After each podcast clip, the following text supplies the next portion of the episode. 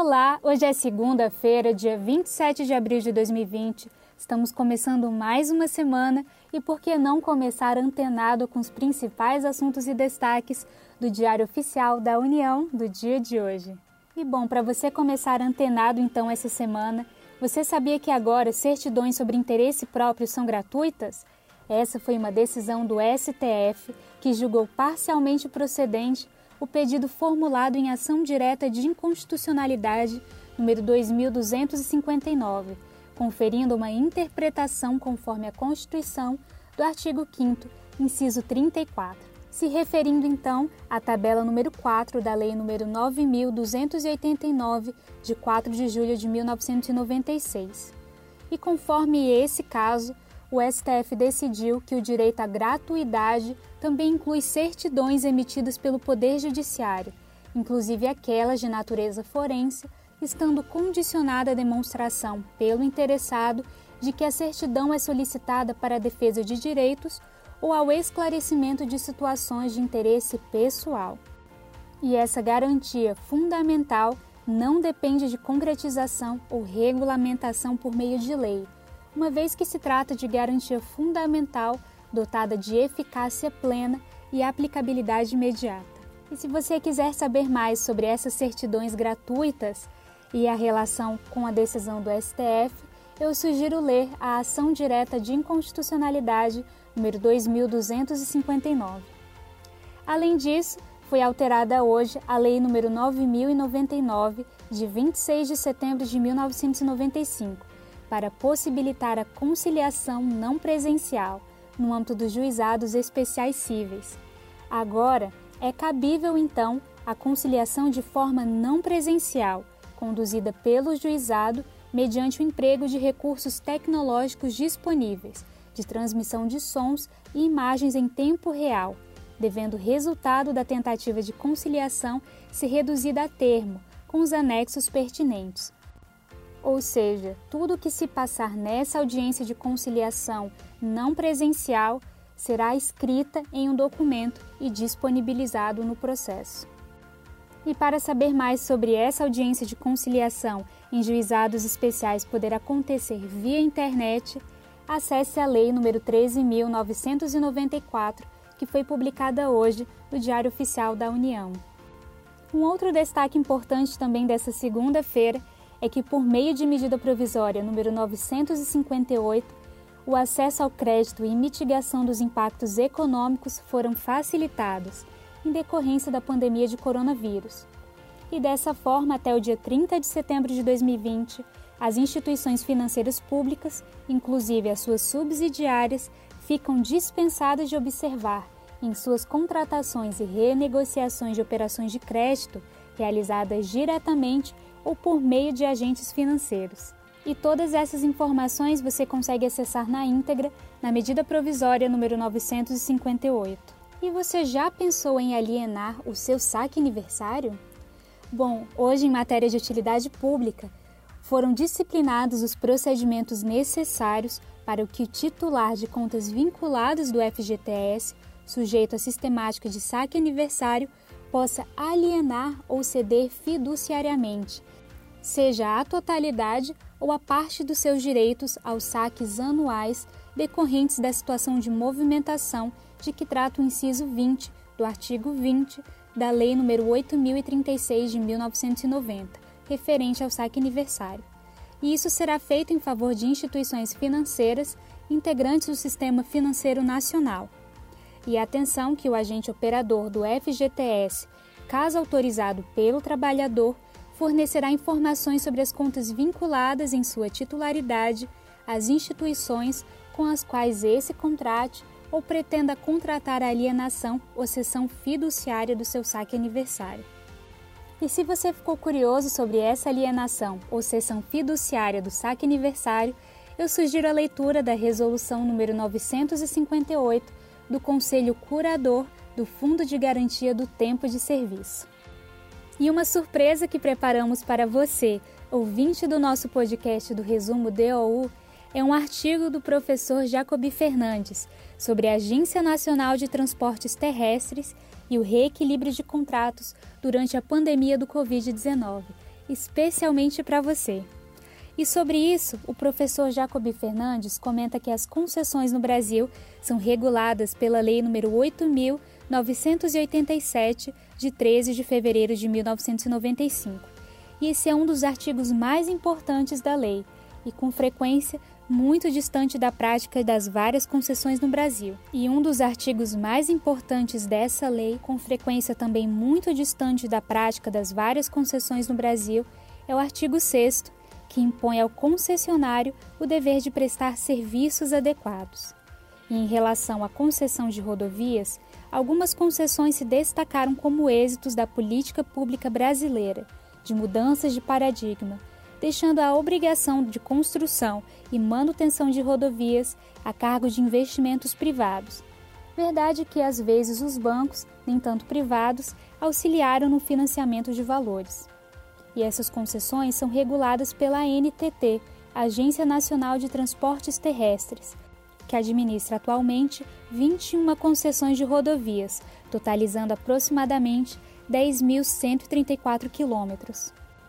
E em decorrência do período de emergência em saúde pública de importância nacional, a ESPIM, vários pleitos têm sido formulados pelos concessionários de serviços públicos, especialmente no transporte rodoviário.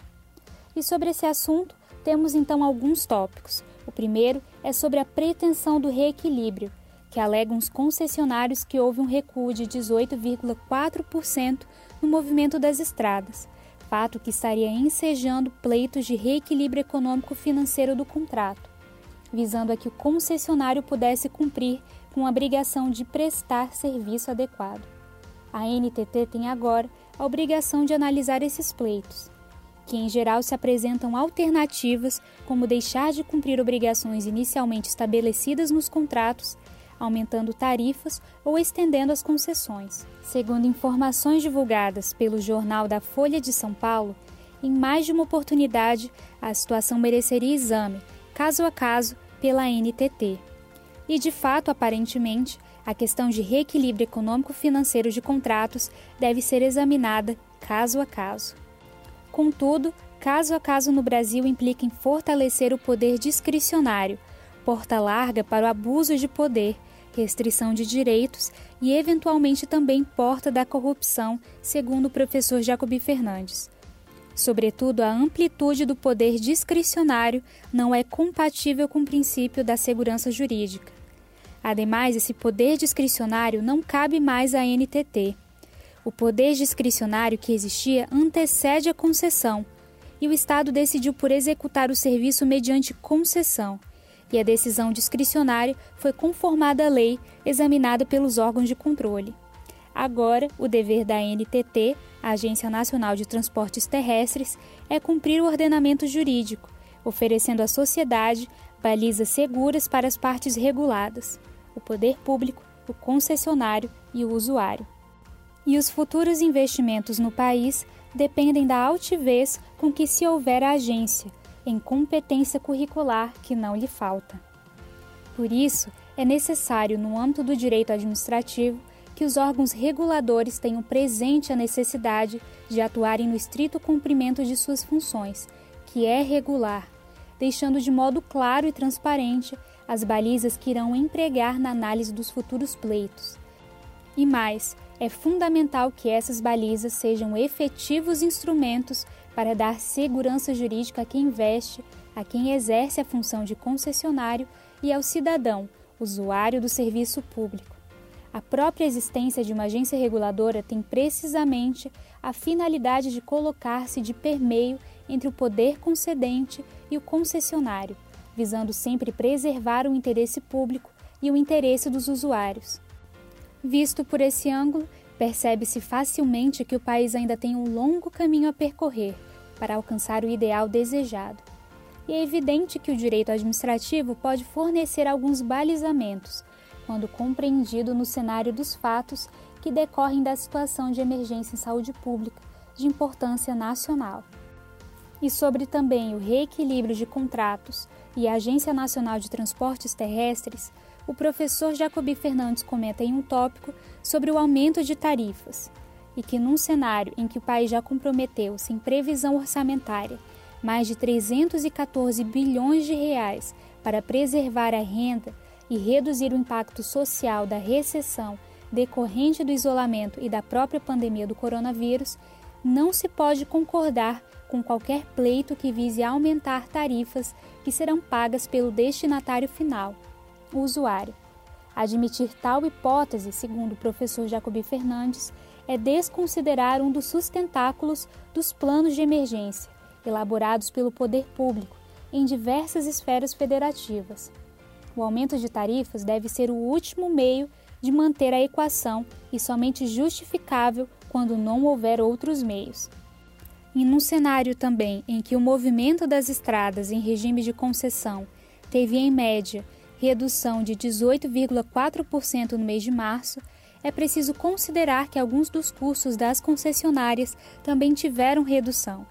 Aí é necessário verificar quais custos poderão ser admitidos como redutíveis e quais não poderão ser. Evidentemente, não se concorda que, no atual momento, o concessionário encontre na demissão de seus empregados o único meio de restaurar o adequado fluxo de caixa. O governo federal vem editando normas para a preservação do emprego e renda, como a medida provisória número 936, que recentemente teve seus artigos validados pelo Supremo Tribunal Federal. Se for mantida a redução de movimento nas estradas, certamente o efetivo de pessoal deverá ser adequado pela própria concessionária, a médio prazo. E sobre esse ponto, o professor Jacobi Fernandes também comenta que é importante considerar que, havendo redução no tráfego, também haverá redução de custos com manutenção a médio e longo prazo. Porém, não se pode obrigar o concessionário a proceder cortes nas despesas que impliquem desprestigiar o princípio do serviço adequado. E é necessário ainda compreender que numa concessão existe um conjunto de atribuições que decorrem da necessidade contínua da melhoria dos serviços a serem prestados. Assim, não é só a manutenção de uma rodovia que está prevista na concessão, mas a melhoria permanente do tráfego, expansão da malha rodoviária e a aplicação de novas tecnologias.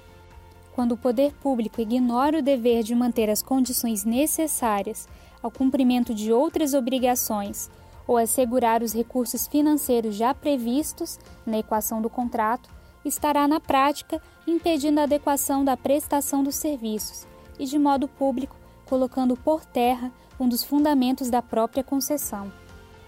E sobre esse ponto, o professor Jacobi Fernandes também comenta sobre a inteligência nos novos processos e novas possibilidades, em que, decorridos vários anos de muitas concessões, há de se reconhecer que ainda é muito pobre a aplicação do artigo 18, inciso 6 da Lei nº 8.987 de 1995, que determina que os editais de licitação deverão prever as possíveis fontes de receitas alternativas complementares ou acessórias, bem como as provenientes de projetos associados.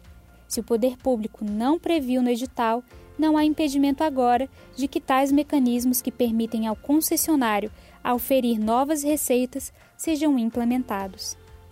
O país precisa de inteligência para superar as crises e também precisa de compreensão dos órgãos de controle para novas modelagens jurídicas associadas, inclusive a outros serviços públicos. Por exemplo, a exploração de áreas laterais não só para lazer, como para o desenvolvimento dos serviços associados, como já é feito em outros países. E nesse ponto, o investimento do concessionário com parceiros privados que possam lhe garantir substancial receita podem, inclusive, ir além da simplória expectativa de manutenção do equilíbrio econômico-financeiro do contrato. Outro aspecto importante também está no inciso 7 do artigo 18 da Lei nº 8.987 de 1995, que pode agora ser utilizado para justificar alterações do contrato.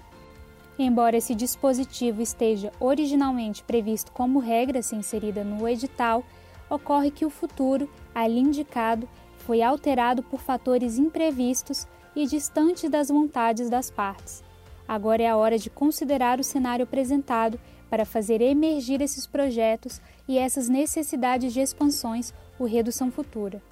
E ainda, O prazo de concessão pode ser um mecanismo para assegurar a amortização de investimentos, sem transferir ônus para o usuário. E é evidente, no sentido do professor Jacobi Fernandes, que o poder público está investindo muito para preservar, razoavelmente, a renda e o emprego no âmbito nacional. Também foram feitos investimentos no setor empresarial, sensível ao paradigma externado com frequência de que a morte de um CNPJ é a morte de vários CPFs, uma linguagem figurada em que a extinção de uma empresa representa também a perda de vários empregados. Por isso, parece mais justo que valores devidos de outorga possam ser suspensos diante das reavaliações periódicas, a cada três ou seis meses. Sugestão essa de período que ficará ao prudente arbítrio da própria Agência Nacional de Transportes Terrestres. E quanto ao prazo para avaliação e reavaliações sucessivas, é importante lembrar que ainda não vivenciamos sequer três meses após o início da SPIN, e como se sabe, as concessões são previstas para períodos superiores a duas ou três décadas. Portanto, analisar fenômenos jurídicos pensados para 20 ou 30 anos em decorrência de fatos de 90 dias é, no mínimo, precipitado. É necessário, contudo, uma certa sensibilidade para que o poder público promova avaliações e reavaliações periódicas, inclusive no cenário de incertezas decorrente da pandemia do coronavírus. Sobretudo, é importante frisar mais uma vez a lição elementar a garantia do equilíbrio econômico-financeiro do contrato é um comando constitucional, um dever para a administração pública e um direito para o concessionário. A formalização desse direito deve ser, assim, feita a partir da estrutura de custos do contratado, no caso concessionário, sobre austeras balizas da agência reguladora previamente definidas e coerentes com os fatos e ordenamento jurídico. E para concluir, o professor Jacobi Fernandes comenta que se o poder público ficar inerte aos pleitos ou colocar como caminho a análise de pleitos caso a caso, sem o adequado balizamento, prestará um grande desserviço ao país. Urge, portanto, que sejam estabelecidos marcos no âmbito do poder regulatório, não só permitidos por lei, como impostos pela Constituição. Esse caminho, ora proposto, não depende de emenda constitucional, lei, norma ou outra providência externa à agência reguladora. Ao contrário, é precisamente para cumprir a sua função que a agência reguladora deve definir em resolução do Conselho de Administração ou mesmo da diretoria quais são as informações, meios de prova e fatos que justificam ou não alterações contratuais. Assim, o planejamento proposto mostra-se em linha de coerência com os princípios erigidos pelos órgãos de controle administrativo e judicial, apresentando assim um modelo justo à sociedade, longe da solução fácil de transferir aos contribuintes todos os ônus pela simples decisão de aumentar tarifas. E esse foi o artigo do professor Jacobi Fernandes sobre o reequilíbrio de contratos referente à Agência Nacional de Transportes Terrestres e à pandemia do Covid-19 e muito obrigada por me acompanhar neste resumo DOU, um serviço oferecido pelo Instituto Protege, em parceria com a editora Fórum. Meu nome é Yasmin Góes e eu fico por aqui. Tenham todos um excelente início de semana e eu espero vocês amanhã para novos destaques. Até logo!